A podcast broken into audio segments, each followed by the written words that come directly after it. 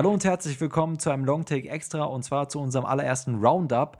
Das sind immer so Episoden, in denen wir euch Filme vorstellen, die wir in letzter Zeit so gesehen haben, aber ähm, die in, in, unserer regulären Show keinen Platz mehr finden und die wir euch einfach mal kurz ans Herz legen wollen oder von denen wir euch abraten wollen, wie auch immer, immer so ein paar kleine Filme oder auch große Filme, die wir euch vorstellen möchten. Jeder von uns hat hier drei am Start und ich würde sagen, wir gehen reihum, ohne hier groß noch länger zu faseln.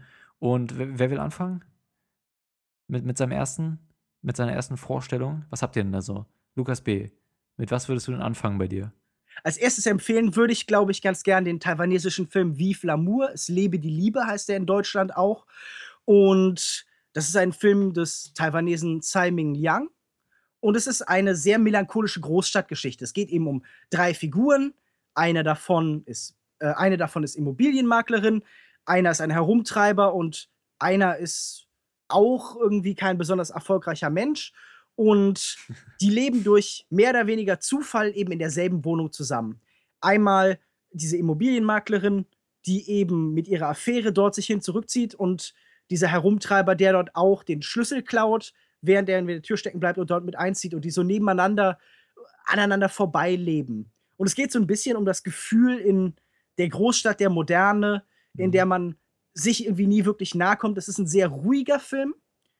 Tsai Mian äh, Ming Liang ist dafür bekannt, dass er sehr lange Einstellungen wirken lässt, dass er stellenweise die so herunterbricht auf sowas Kulitschov-Effekt-mäßiges, dass die Bilder für sich fast keine Bedeutung mehr bekommen. Mhm. Aber hier entsteht eine sehr eindringliche, sehr eindringliche Stimmung und Atmosphäre. Denn diese drei Menschen leben so ein bisschen aneinander vorbei und der eine arbeitet auch noch in einem Bestattungsunternehmen und ist permanent mit dem Tod konfrontiert. Und es wird nicht viel gesprochen, sondern es wird sehr viel gefühlt und es gibt sehr viele sehr skurrile Momente. Also an einer Stelle äh, küsst eine der Protagonisten längere Zeit eine Wassermelone. Aber es ist trotzdem immer auch ein sehr ernst gemeinter Film, der sich nie in solchen Albernheiten verliert, sondern einer, in dem man sich eben verlieren kann. Klingt sehr interessant, klingt nach, ähm, ja, klingt irgendwie, ähm, ich habe mich gerade, ich kenne das nicht, ich kenne auch den Regisseur nicht. Ähm, ich habe hab mich gerade so ein bisschen an die Atmosphäre in, ach fuck, wie heißt der Film nochmal? Bill Murray hier, Tokio. Äh, äh, Lost in Translation. Lost, genau, Lost in Translation. Also ein bisschen an diese Atmosphäre erinnert. So ein bisschen so. Also ich verstehe, was du meinst. Der Film ist ein bisschen älter als Lost in Translation, der ist von 1994. Das ist der äh, dritte Film des Regisseurs. Der hat damals auch in äh, Venedig, wenn ich das richtig im Kopf habe, den Goldenen Löwen gewonnen. Mhm. Und es ist ein Film, der sich eben besonders auszeichnet dadurch, dass er perfekt so die Stimmung des Ganzen einfängt. Und wer mit ruhigen Filmen leben kann, wer auch über zwei Stunden hinweg Ruhe erträgt und irgendwie nur gelegentliche Situationen von Konflikt oder Drama, der ist genau an der richtigen Stelle. Kennt man den Regisseur sonst noch irgendwoher oder ist es halt äh, so ein taiwanesischer Re Regisseur, den man jetzt im Westen nicht so kennt oder hat er sonst was hat er sonst noch so gemacht? Das ist schwer zu sagen. Tsai Ming Liang ist wahrscheinlich vor allen Dingen so eine Festivalfigur, die man ja. eben kennt von den großen europäischen oder allgemein den internationalen Filmfestivals. Okay, klingt interessant, klingt auch so, als wäre das eventuell was für mich. So mit, mit dieser melancholischen Stimmung gefällt mir ein Film immer ganz gut, auch ähm, in Bezug auf den Großstadt-Flair oder wie man das auch immer beschreiben möchte. Ähm, willst du noch einmal kurz den Namen sagen des Films, weil ich habe den schon wieder vergessen. Vive l'amour? Der Film heißt Vive l'amour, okay. es lebe die Liebe. Alrighty, das ist unsere erste Empfehlung in dieser Roundup-Episode. Lukas M., was hast du in letzter Zeit so gesehen, was du gerne vorstellen möchtest? Also ein Film, den ich gerne vorstellen würde und auch gleichzeitig eine Empfehlung ist, wäre Do the Right Thing von Spike Lee aus dem Jahr 1989. Ein Film, der in Brooklyn spielt, so ich, ungefähr einen Tag lang den Geschehnissen dort folgt. Ich würde sagen, Dreh- und Angelpunkt des Films ist eine Pizzeria in dem von überwiegend Schwarzen behausten Viertel. Mhm. Und ähm, der Film spielt auf jeden Fall mit seinen, es ist ein Film über Rassismus, über, er spielt mit den Klischees über ethnische Rassen. Es ist der, der heißeste Tag des Jahres, die Gemüter erhitzen sich. Und irgendwann kommt es dann zum Überlaufen des Kessels sozusagen. Das ist auf jeden Fall ein sehr guter Film. Es ist äh, ein sehr aktueller Film vom Thema her, gerade wenn man so in die USA blickt und zum Beispiel was Straight Outta Compton, er hatte das Potenzial dazu, aber vergeigt hat, so in die politische Richtung. Das ist genau das, was der Film hier liefert. Und ähm, mich hat er wirklich überzeugt. Er hat tolle Charaktere, wirklich durch die Charaktere auch einen guten Witz. Sehr mhm. toll fotografiert. Ähm, also es gibt immer so Szenen, wo dann so Nahaufnahmen sind, wo Leute in die Kamera sprechen. Oder dieser Look von Spike Lee, das ist alles so in äh, Gelb und Brauntönen der ganze Film gehalten. Mhm. Kann ich wirklich nur empfehlen. Ganz viel rot. Rot, ja, ja, klar, rot, gelb und braun. Sogar ein bisschen blau ab und zu. Viele Farben auf jeden Fall. Grün, ja. Und, äh, ja, vor allen also, Dingen so ganz ich, flächige Farben halt, ja. Und also ich fand den wirklich gut, auch vom Thema. Ich fand ihn gegen Ende ein bisschen einseitig. Also ich will es nicht von viel wegnehmen von der Geschichte, aber beispielsweise, wenn Radio Rahim jetzt in meinen Laden kommen würde und sich so verhalten würde, würde ich ihn wohl auch raushauen. Das hat dann mit Rassismus nicht mehr viel zu tun. Aber ansonsten kann ich den Film wirklich nur empfehlen. Es ist einer der Filme, die man von Spike Lee auf jeden Fall gesehen haben sollte. In letzter Zeit kommt ja nicht mehr so viel Interessantes von ihm. Vor allem, wenn er dann sowas wie das Oldboy Remake bringt. Aber so ähm, Milieustudien waren ja schon immer sein, sein äh, Metier. Und das kann er wirklich. Mir ist auch am Ende des Films erst aufgefallen, dass Spike Lee hier tatsächlich die Hauptrolle spielt, Mookie. Fand ich sehr überraschend. Und äh, ja, eine große Empfehlung von mir. Also mir gefällt Do the Right Thing wirklich auch sehr, sehr gut. Ich halte das für tatsächlich einen der besten Filme überhaupt, würde ich wahrscheinlich sogar sagen, weil er zum einen an ein sehr altes Thema mit sehr viel Humor herangeht genau. und weil er eben es auch schafft, all diese Figuren mit sehr unterschiedlichen Interessen gegeneinander auszuspielen, ohne dass ein eindeutiger Bösewicht, dem man die Schuld geben könnte, besteht. Er hat hier und da Anschnittspunkte, wo Spike Lee auch Haltung bezieht, aber gerade, dass diese Frage, ob Muki denn jetzt das Richtige getan hat, nicht vollständig gelöst wird, gefällt mir sehr, sehr gut.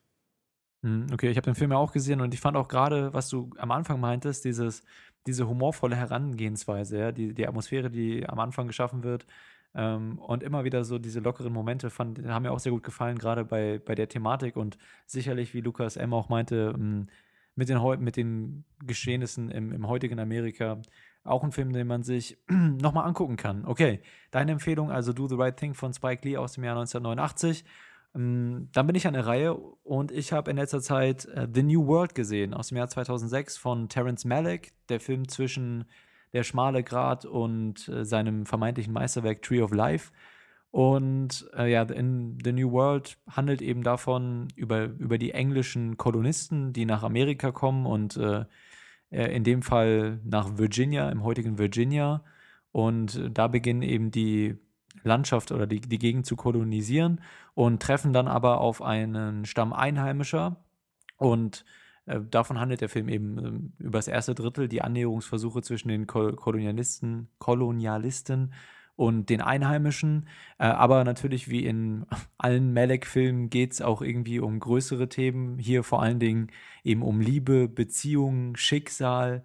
Äh, alles, wofür man Terence Malick lieben oder hassen kann, ist hier auch wieder mit dabei. Was für mich aber besonders gut funktioniert hat, ist das erste Drittel des Films, das ich auch gerade beschrieben habe. Dieses, ja, die, die Fotografie von Malik von der Landschaft, ja, und einfach dieses Gefühl, was rüberkommt, Neues zu entdecken, ja, Explorer zu sein und, und wirklich auf so einem ganz neuen Kontinent anzukommen und da äh, was zu kolonialisieren und dann eben auf Einheimische zu treffen und wie sich die beiden Fraktionen angenähert haben und im Vordergrund stehen dann am Anfang eben Colin Farrell als einer der Erkunder und auf der anderen Seite, äh, wer war es? O Korianka Kilcher heißt sie, glaube ich, die ähm, die Figur der Pocahontas spielt, die also eine, äh, ja, wird nie so genannt, ne, aber gehört diesem Stamm dieser Einheimischen an und spielt dann im weiteren Verlauf eben so als Vermittlerin zwischen den beiden Fraktionen eine größere Rolle. Aber vor allen Dingen geht es eben um die Liebe zwischen Colin Farrell und ihr und wie Terence Malick das alles inszeniert hat, wie Colin Farrell zum ersten Mal äh, diesen Stamm kennenlernt und wirklich diese, in diese komplett neue Welt eintaucht, zusammen mit dieser wirklich, muss man ja sagen, dass Terence Malick schon weiß, wie man Aufnahmen wundervoll gestaltet und, und äh, komponiert. Hm, das hat einfach super für mich funktioniert, dieses ganze Ent Gefühl der Entdeckung von neuem Land, von Liebe, von Leidenschaft und so weiter. Und hat zumindest im ersten Drittel nicht an den typischen Schwächen von Malik haben das Ganze nicht runtergezogen oder so, dass man eben denkt, dass es zu over the top ist dass, oder äh, einfach zu melancholisch oder so oder zu elegisch oder so wirkt. Das war halt einfach nicht so. Was mir dann nicht mehr so gut gefallen hat, war, waren ab der Hälfte ungefähr, weil die Geschichte dann in eine komplett andere, nicht in eine komplett andere Richtung geht, aber äh, die Liebe zwischen Colin Farrell und, und, und äh, Pocahontas, äh, gespielt von, wie heißt sie? Korianka Kilcher steht da nicht mehr im Vordergrund, sondern eine andere Beziehung. Und das hat mir dann nicht mehr so gut gefallen, weil dann auch wieder diese typischen äh, mellighaften Ansätze damit reinkommen und er das Ganze sehr lang und, und ähm, ja, einfach ein bisschen zu sehr nach Hause fahren will. Aber der Anfang auf jeden Fall super und äh, alleine deswegen, finde ich, sollte man sich den eigentlich mal angucken. Lange Rede, kurzer Sinn, ich fand den ganz gut. Habt ihr den schon mal gesehen, den Film, The New World? Ich glaube, Lukas B., du bist nicht so der riesen Malik-Fan, ne? Ich habe den noch nicht gesehen, aber ich werde mir den bei Gelegenheit sicher irgendwann auch anschauen. Lukas ich M. auch noch nicht gesehen. gesehen. Also, doch, doch, ich habe ihn gesehen, als er vor einem halben Jahr oder so mal auf Arte lief. Mir hat er ganz gut gefallen, aber ich bin allgemein doch eher der Fan von Maliks älteren Filmen. Ja. So um, ähm, Days of Heaven, Badlands. Aber es ist auf jeden Fall ein Film, den man sich anschauen kann, auch als Nicht-Malik-Fan. Ja, also wie gesagt, gerade die Fotografie und so weiter und dieses Gefühl, diese Atmosphäre am Anfang hat mir ausgesprochen gut gefallen. Das, da war der Weg echt schon, äh, der Film echt schon auf dem Weg zu einem meiner Lieblingsfilme, aber dann irgendwann wird es dann doch ein bisschen anstrengend. und, und Malek übertreibt es mit, sein, mit seiner Thematik ein bisschen. Aber gut, das ist The New World. Ähm, jetzt sicherlich kein Geheimtipp oder so, aber das ist hier ja auch kein Geheimtipp-Segment. Okay, also Lukas B., ähm, dein zweiter Film, den du gerne vorstellen möchtest. Der zweite Film, den ich gerne empfehlen würde, ist ein iranischer Film aus dem Jahr 1996, äh, der Nunva Goldun heißt. In Deutschland trägt er den etwas albernen Titel Brot und Blumentopf. Und das ist von Regisseur Mosen Makmalbaf. Was auch wie, wie heißt denn der Titel original übersetzt, wenn man es übersetzen würde? Wahrscheinlich ungefähr das, aber er ist in so, okay. der englischen Sprache erscheint er unter dem deutlich hübscheren Titel A Moment of Innocence. Hm, okay. Okay, Und worum geht's? Die Geschichte ist schwer zu beschreiben, ohne die Vorgeschichte zu erzählen. Es geht darum, dass der Regisseur selber, als er 17 Jahre alt war, einen Polizisten während einer Demonstration angegriffen und mit einem Messer gestochen hat und schwer verletzt hat. Und knapp 20 Jahre später hat er nach Leuten gefragt für seinen neuen Film. Und wer hat sich für diese Hauptrolle gemeldet? als exakt der Polizist, den er vor 20 Jahren während einer Demonstration angegriffen hat. Und anstatt also seinen ursprünglich geplanten Film zu machen, hat der Regisseur sich überlegt, einen Film darüber zu machen, wie er einen Film darüber macht. Wie er ähm, erzählt, wie dieser Poli wie ein, ein Regisseur erzählt von einem Polizisten und seiner Vergangenheit von sich selber. Das heißt, im Film geht es dann darum, dass ein Regisseur einen Film inszenieren will und es kommt dann eben jemand, der den Polizisten spielen soll, der tatsächlich auch der Polizist früher war. Und er und die beiden bekommen jeweils jüngere Versionen von sich selbst an die Seite gestellt. Und das klingt jetzt alles furchtbar kompliziert, ja, ist ja, aber ja. Im, im Endeffekt eine sehr furchtbar nette, lustige Geschichte über Erinnerungen über Vergangenheit. Es ist ein sehr romantischer Film, es ist ein sehr intelligenter Film und es ist einfach mhm. halt auch ein sehr faszinierender autobiografischer Film darüber. Ich habe den jetzt nicht im vollen Maße wahrscheinlich durch diese etwas konfuse Erklärung beschreiben können, wie toll das ist, aber ähm, es ist wirklich ein herausragender Film. Der ist auch nur etwas mehr als 70 Minuten lang. Also den würde ich wirklich jedem an, ans Herz legen. Hm, klingt interessant. Also, das ist schon, also das, was du gerade beschrieben hast, die, das basiert auf realen Ereignissen quasi, oder? Also, genau. Das, ah, also, okay. es, es, tatsächlich hat der Regisseur als Demonstrant mit 17 Jahren einen Polizisten angegriffen. Okay. Mhm. Und tatsächlich ist dann dieser Polizist zu, äh, zum Casting bei ihm vor Ort aufgetaucht. Nur um das mal so ein bisschen die Stimmung des Films einzuordnen. Also, nicht, dass du es jetzt in ein Genre einordnest, aber so ein bisschen die Stimmung vielleicht? Schwer zu sagen. Es ist ein recht dialoglastiger Film. Am ehesten würde ich so sagen, wie diese, wie diese dialoggetragenen Filme von Richard Linklater und mhm. irgendwie ähnlich mit doppelten Ebenen interessiert, wie zum Beispiel zuletzt äh, Die Wolken von Sils Maria. So eine Mischung aus, aus einer iranischen Version von Linklater mit eben was wie Assayas, noch so viel mehr. Okay, Lukas M., was hast du noch in petto? Mein nächster Film wäre ähm, Deliverance mit dem unzeitlichen deutschen Titel Beim Sterben ist jeder der Erste. Ähm, ist ein Film von John Borman, wenn man den so richtig ausspricht, aus dem Jahr von 1972.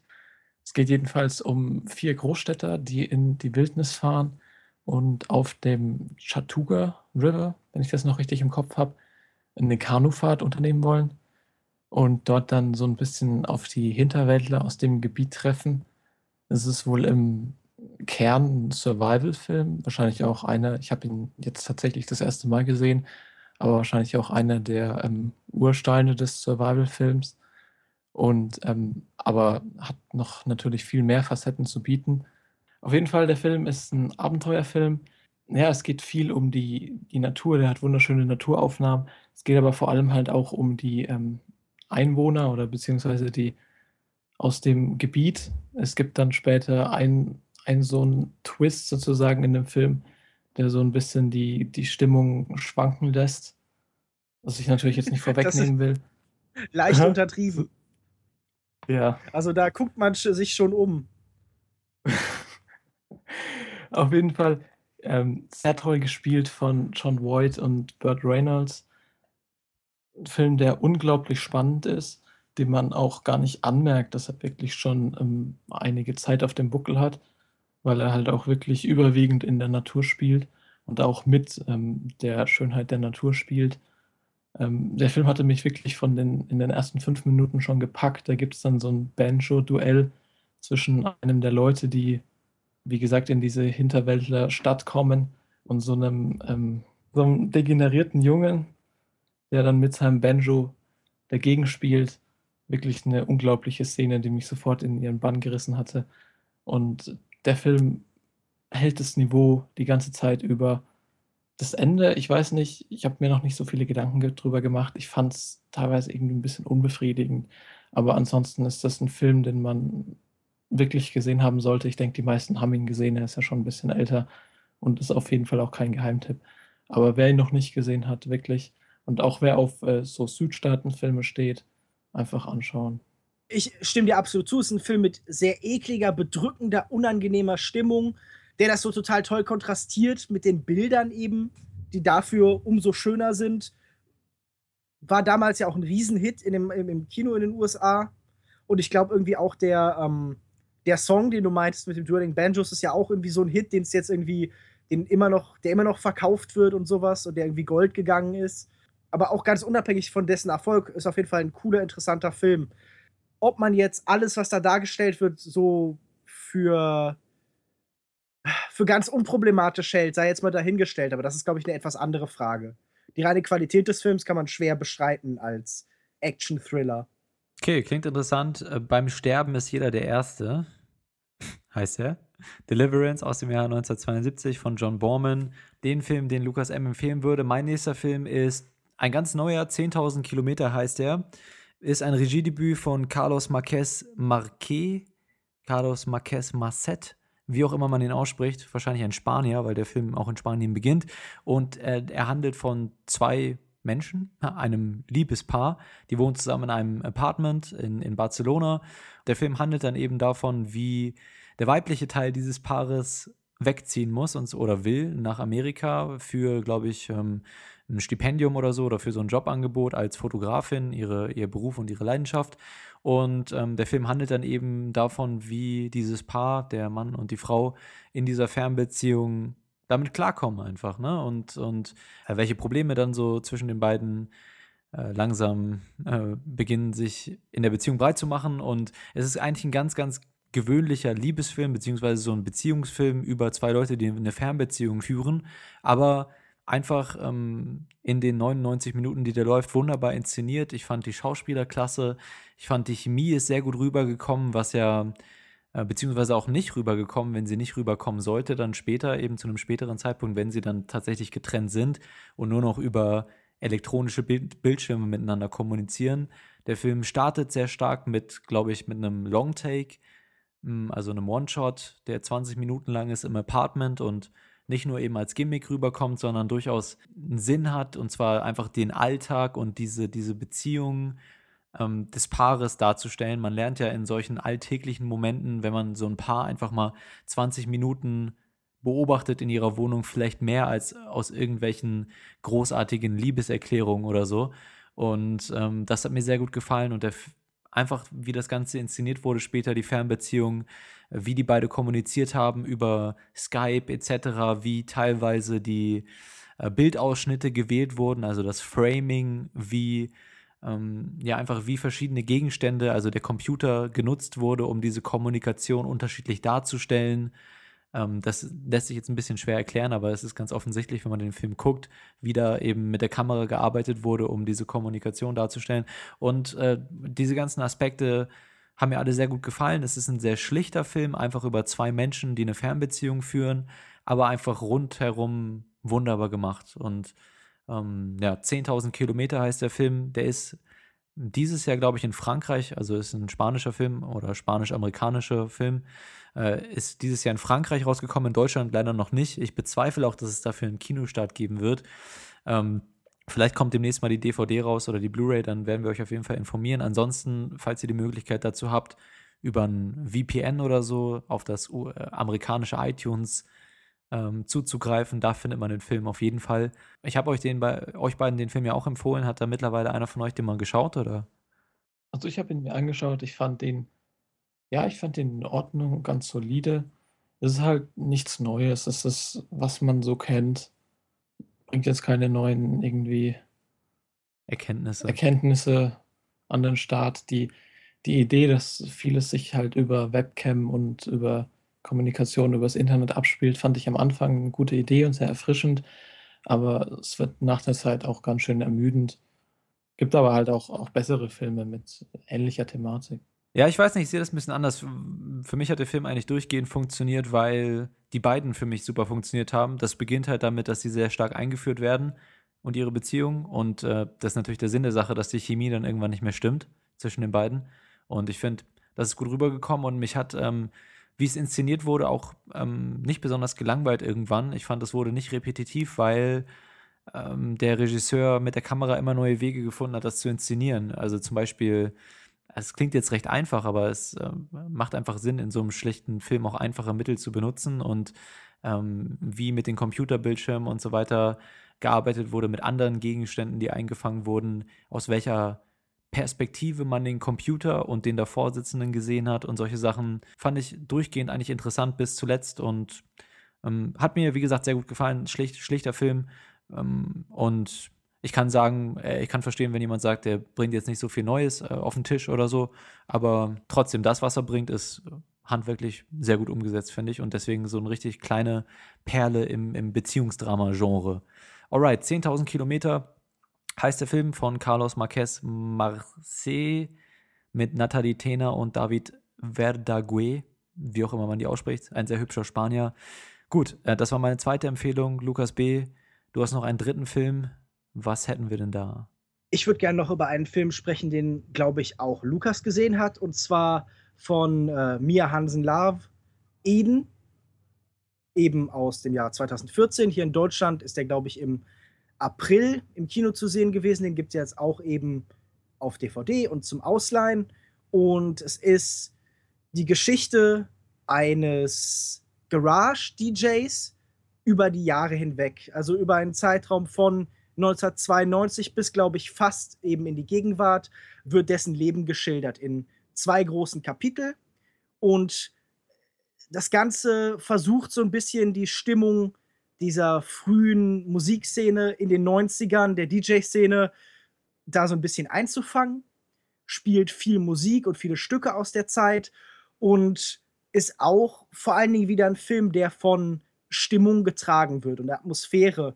Es ist ein Film, der gerade im ersten Teil des Films, manchmal in, in der ersten Hälfte, so ein bisschen gleichförmig wird, weil der Film sehr driftend ist. Also es handelt von der Person, die eben in Leben reingezogen wird und dann die ganze Zeit in dem bleibt und sich so ein bisschen ablenken lässt von, lenken lässt von allem anderen außerhalb dieses Lebens.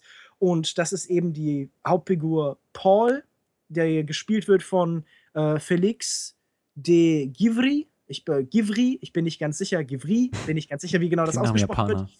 Ähm, ist ein Franzose, Okay. glaube ich. Aber ähm, auch ein sehr charismatischer Protagonist auf seine Art und Weise, auf seine etwas zurückhaltende Art und Weise. Und ähm, es ist der vierte Film von Mia Hansen-Love, die auch wieder einen ganz hervorragenden Film, ablie Film abliefert. Sehr melancholisch, ähm, sehr stimmungsvoll. Ähm, Gerade in der zweiten Hälfte dann auch oft sehr düster und es geht sehr oft um das Thema des Todes, das irgendwie sich so ein bisschen ja als, als roter Faden durch ihre Karriere zu ziehen scheint. Es basiert so ein bisschen auf den Erfahrungen, die ihr Bruder gemacht hat in seiner Vergangenheit. Und ich mochte ihn sehr gern. Also er hat mich gerade gegen Ende oft sehr bewegt. Ja, also es ging mir genauso. Ich fand den Film auch wirklich gut.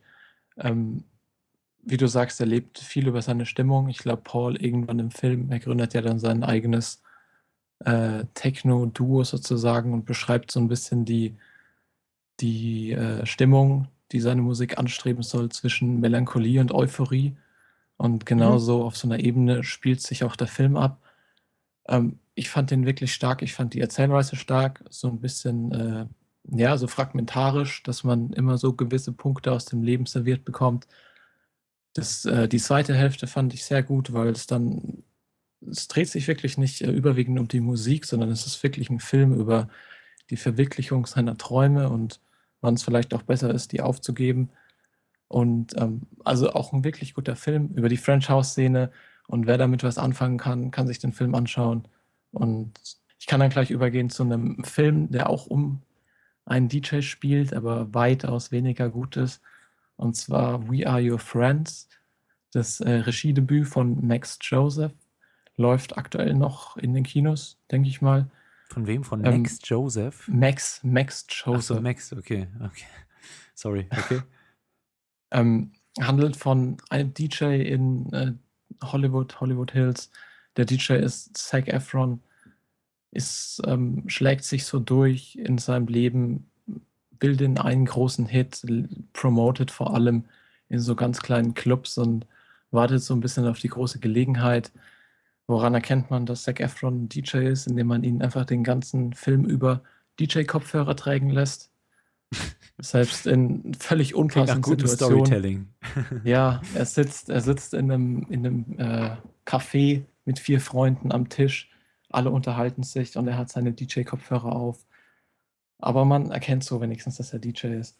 Auf jeden Fall der Film. Wobei ist vielleicht auch gar nicht so unauthentisch. Ich meine, es gibt ja schon Ja, Leute, die auch so rum er lebt für seine ne? Musik immer. Okay. Also naja, auf jeden Fall. Die Geschichte, die er erzählt, ist nicht gut. Er trifft dann irgendwann auf einen anderen DJ, der schon im Business ist, gespielt von Wes Bentley. Der nimmt ihn dann so unter seine Fittiche. Wes Bentleys Freundin ist ähm, Emily Ratjakowski. Und ähm, ja, dass ein Blinder sieht, dass sich dann da was anbahnt, anbahnt zwischen Zac Efron und der Freundin von Wes Bentley. Und das ist dann so ein bisschen die Geschichte, dass einfach Zac Efron auf den großen Beat hofft. Der Film hat nichts zu bieten, außer wirklich ganz wenig Unterhaltung. Er ist unfassbar dämlich eigentlich. Zac Efron zieht die ganze Zeit durch die Gegend mit anderen Leuten, so die Billigversion der Entourage-Crew. Genauso Hm. proletenhaft, aber komplett ohne Charisma. Die einfach wirklich Also wie die dann- Entourage-Crew. ja, noch schlimmer halt. Also je nachdem, ob man die Crew Noch mag. schlimmer als Mark Wahlberg. Klingt, klingt nach keiner Empfehlung irgendwie. Nee. In der zweiten Hälfte des Films gibt es dann auch so ein Ereignis, das die Crew ein bisschen erschüttert, das man überhaupt nicht ernst nehmen kann, weil man die Leute auch einfach nicht abhaben kann. Ansonsten wirklich, der Film hält die Beats pro Minute gerade so hoch, dass man nicht einnickt im Kino. Er wirkt, als wäre er von drei verschiedenen Regisseuren gedreht worden und von noch viel mehr geschnitten, weil das ist irgendwie so ein kruder Mix. Es gibt so mal eine Szene, wo Zac Efron auf einer Party ist, sich was eingeschmissen hat. Dann fangen die Bilder so an, sich so zu verflüssigen und auf einmal werden alle Leute cartoonhaft. Es kommt äh, stilistisch ganz cool rüber, passt aber überhaupt nicht in den Film rein. Und solche Szenen gibt es einige. Also der Film ist wirklich nichts Homogenes, was sich zusammenschmiedet. Und ich kann ihn nicht empfehlen, wenn jemand einen Film in die Richtung sucht, der soll sich lieber Eden anschauen, der zwar auch ein bisschen anspruchsvoller ist. Der hier ist halt ein Film, der einfach unterhalten will. Aber selbst das klappt nicht. Also auf jeden Fall keine Empfehlung. Es klingt irgendwie nach genau dem Film, den ich mir vorstellen würde, wenn mir jemand sagt, Zac Efron als DJ. So, genau so scheiße würde ich es mir vorstellen, den Film. Weiß ich gar nicht, warum du den überhaupt erst angeguckt hast. Bist du ein Zac Efron-Fan? Nein, aber ich habe eine 25 Jahre Jubiläumskarte vom Cinemax und kann mir Ach ja, stimmt. Filme in der Genau. Zeit anschauen. Die du letzte Woche empfohlen hast, ne? genau. Große, Und deswegen Die habe ich dann große die Frage ist ja- genutzt. Die große Frage ist ja, ist Zac Efron denn attraktiver als Peter Dinklage oder nicht? Ich würde Uh. sagen, ah, also ich, okay, also das ist jetzt eine schwere Frage. Ich meine, das Hm. ist jetzt natürlich nach der letzten Folge immer der Gradmesser, auf dem wir männliche Schönheit bewerten müssen. Die Natürlich. Peter Dinklage-Skala. Ich weiß auch gar nicht, was du da sarkastisch, was für, was für einen Unterton du da gerade an, anpeilst. Peter Nichts. Dinklage? Überhaupt Ja. nicht. Okay, okay. Attraktiver Mann. Aber Zac Efron ist auch schon ganz schön schniege, glaube ich. Also der, äh, ich, äh, eigentlich ist er fast zu schön, um Schauspiel, um, um Moviestar zu sein, finde ich. Also für Äh? interessante Filme, finde ich. Er, Ach, es zu gibt doch einfach, oder was? genau, genau, ja, zu schön, zu glatt, zu, ja.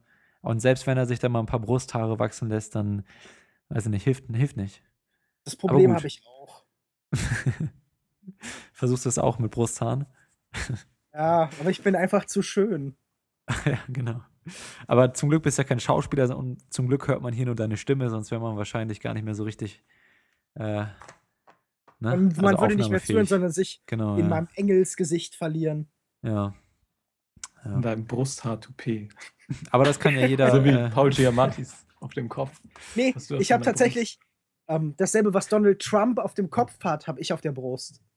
da gab es auch letztens das Video, wo er äh, das testen hat lassen. Ja? Hat er so eine Frau oder eine Reporterin da reingreifen lassen und Ja, und? attestieren lassen, dass es nicht, äh, nicht unecht ist. Also, dass es sein echtes Haar ist.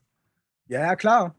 Kein Toupet. Nee, ich, ich, da ist das halt wahrscheinlich einfach irgendwie ein Tier gestorben auf dem Kopf. Donald Trump. Okay, äh, apropos USA. Ähm, der nächste Film stammt auch aus den USA, den ich vorstellen möchte. Er handelt nicht von Donald Boah. Trump. Du Überleitungskönig. Huh. Moderationsfähigkeit over 9000. 1000. Gut, also der nächste Film äh, und der, auch der letzte Film jetzt in der Runde hier, Gott sei Dank, ist Thief oder Der Einzelgänger im Deutschen heißt er, aus dem Jahr 1981 und ist das Regiedebüt von Michael Mann, der ja mittlerweile dafür bekannt ist, dass er ganz okaye Thriller inszenieren kann. Äh, unter anderem bewiesen mit Heat, den glaube ich Lukas B. gar nicht so gut fand, oder? Warst du nicht derjenige, der hier die Blasphemie gegen Heat betrieben hat? Nee, ich finde Nee? Heat super. Achso, okay. Hm, Dann hab, muss, muss es jemand anders gewesen sein. Du schreibst mir mittlerweile einfach alles, was es so an Ablehnung gibt, zu, weil du, keine Genau. Ahnung, weil du halt einen schlechten Eindruck von mir hast.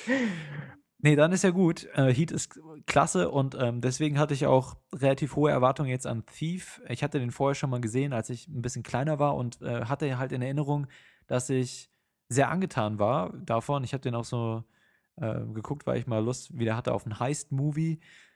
Also so ein Film über, wo ein Überfall eine Rolle spielt. Oder ich weiß gar nicht, wie man das genau definiert, aber ähm, ja, und der Film handelt eben von einem professionellen äh, Safe-Knacker, also Einbrecher in Banken, der bisher ein recht erfolgreiches Leben führt als solcher, war auch mal lange Zeit im, im Gefängnis, ist aber mittlerweile wieder auf freiem Fuß und hat da seine Crew, mit der, ihr, mit der er weiterhin seines Einbrecher-Daseins frönt.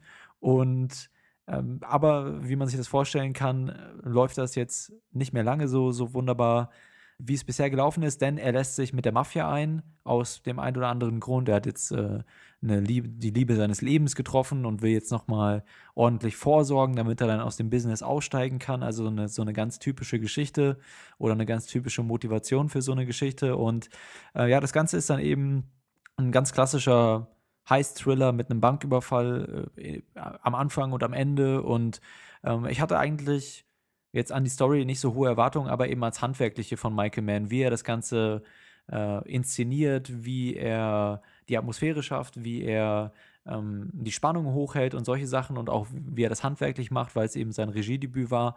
Und ich muss sagen, äh, dass ich jetzt eigentlich doch gar nicht so begeistert war von dem Film. Ich fand ihn okay. Äh, ich fand, die Motivation der Charaktere sind mir dieses Mal deutlich negativer aufgefallen als relativ flach. Äh, und auch die Charakterwendungen dann später. Und aber was eigentlich so das Wichtigste ist, sind ja im Prinzip die Überfälle, die dann durchgeführt werden in solchen Filmen, äh, wie die Vorbereitung stattfindet und, und wie das dann letztendlich durchgeführt wird. Und auch da war ich ein bisschen enttäuscht, auch wenn es da die ein oder andere spannende Szene gibt oder auch bildgewaltige Szene. Äh, ja, bildgewaltig ist vielleicht ein bisschen das falsche Wort, aber sehr, sehr interessant inszenierte Szene am Ende mit dem Überfall fehlte da irgendwie was. Und ich glaube, das liegt so daran, dass ich bei solchen Heißfilmen immer es gerne sehe, wenn diese Überfälle akribisch geplant werden und akribisch umgesetzt werden, wenn ganz klassisch die Leute auf verschiedene Probleme treffen und dann sich eine kluge Lösung dafür ausdenken. Das ist so der Spaß, den ich bei diesen Filmen habe. Und das war hier irgendwie nicht der Fall, weil ähm, der Film sich lange Zeit eben um diesen, um diesen Charakter dreht, dieses, dieses Bankräubers. Aber dann, wenn es dann dahin geht, dass endlich mal der Überfall stattfindet, dann wird das Ganze irgendwie sehr, sehr äh, ja, ohne Probleme durchgeführt und, und, und auch nicht irgendwie aufwendig oder so. Es wird nicht akribisch geplant, sondern es findet dann einfach statt und dann haben, haben sie es geschafft oder haben sie es nicht geschafft am Ende und dann gibt es nochmal den einen oder anderen Twist. Aber das hat mich so am meisten gestört, dass eigentlich dieses Handwerk, dieses Handwerkliche gar nicht so super durchgekommen ist. Und, und dieses Katz-und-Maus-Spiel zwischen ihm und jemand anderem, der ihn eventuell schnappt, das gab es hier irgendwie nicht so richtig und deswegen war ich ein bisschen enttäuscht von dem Film. Habt ihr den gesehen schon? Wahrscheinlich mhm, schon. Ne? Ganz hervorragend. Eine der besten Filme von Michael Mann auf jeden Fall. Warum würdest du das so sehen? Es ist schon recht lange her, dass ich den gesehen habe, aber ich weiß noch, dass ich dieses Spiel mit den Film Noir Strukturen irgendwie ganz überzeugend fand, dass ja, ich James stimmt. Kahn in der Hauptrolle mochte, dass mhm. ich den allgemein einfach ästhetisch sehr ansprechend fand. Also okay, ja, da, ich da könnte dir jetzt Näheres ja. sagen, wenn ich den nochmal schauen würde, aber ich halte den für einen ganz hervorragenden Film. Ich glaube, allgemein hat Michael Mann nicht viele schlechte Filme gemacht. Ja, ich, ich sehe das auch so. Ich, ich würde es auch nicht als schlechten Film bezeichnen. Ähm, auch gerade ästhetisch, äh, die Nachtfotografie, ja, wie Michael Mann hat dann ja später mit, äh, wie hieß der Thriller, äh, mit Jamie Foxx und Dings, Miami Tom Cruise. Boys.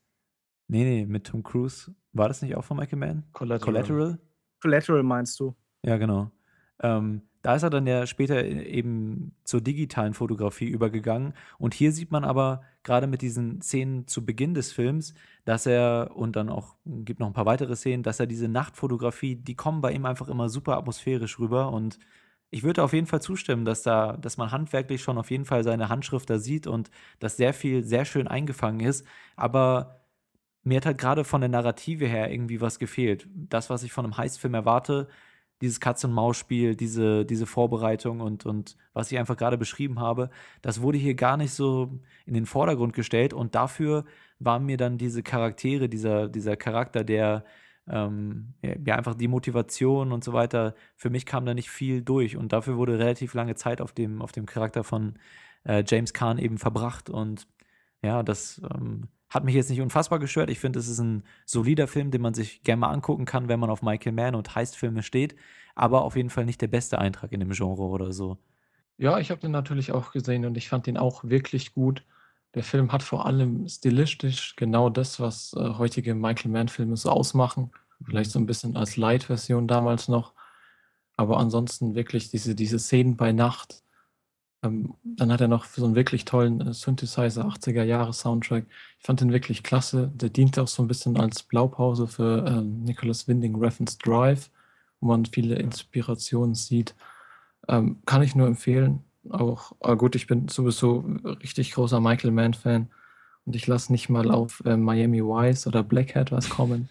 Von daher weiß ich jetzt nicht, ob man meine Einschätzung da so ernst nehmen kann wer naja, den Film sehen. Miami Vice ist, glaube ich, unterschätzt. Also ich glaube, der ist tatsächlich Auf besser, als er bei vielen Kritikern gemacht wird.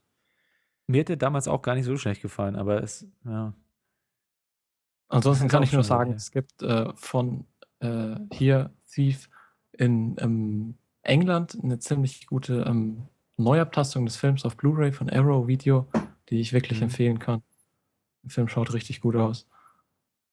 Ja, ich weiß nicht. Also ich, ich würde euch da auf jeden Fall zustimmen. Hm, vielleicht, wenn ihr den nochmal guckt, könnt ihr dann nochmal drüber nachdenken. äh, über meine Kritik, die ich jetzt an dem Film hatte. Ich hatte ihn auch sehr gut in Erinnerung und dann irgendwie hat mich der Film dann überhaupt nicht mehr so gepackt mit den Charakteren und so weiter. Ich weiß nicht. Aber gut, ähm, auf jeden Fall, ihr merkt ja, die anderen beiden sind hier sehr begeistert. Äh, falls ihr Bock auf einen Heist-Film habt, dann kann man sich ja von Michael Mann sowieso immer alles geben. Deswegen äh, schaut auch gerne noch mal rein in den Film und äh, sagt uns, was ihr von Thief haltet. Der Einzelgänger heißt er auf Deutsch. Oder auch von all den anderen Filmen, die wir euch jetzt hier in der letzten ja, knappen Stunde ungefähr vorgestellt haben. Und äh, wir machen wahrscheinlich in nächster Zeit oder wann es passt, nochmal so eine, so eine kleine Roundup-Episode und äh, mal gucken, ob wir da irgendwie noch ein bisschen was an dem Format ändern oder so. Könnt uns auch gerne eure Vorschläge schreiben äh, oder Filme, die äh, euch vielleicht interessieren würden, dass wir die besprechen oder so. Äh, lasst uns das alles gerne wissen auf unserer Webseite longtake.de in der Kommentarfunktion über Twitter at longtake.de oder facebook.com slash longtakepodcast. Okay, das war's mit der Roundup-Episode. Oder hat noch jemand einen Film? Nee, ne? Wir sind durch, oder? Ja, ja, machen wir. Ja, ja. Mach, mach mal Ende. Okay. Tschüss. Ciao. Tschüss.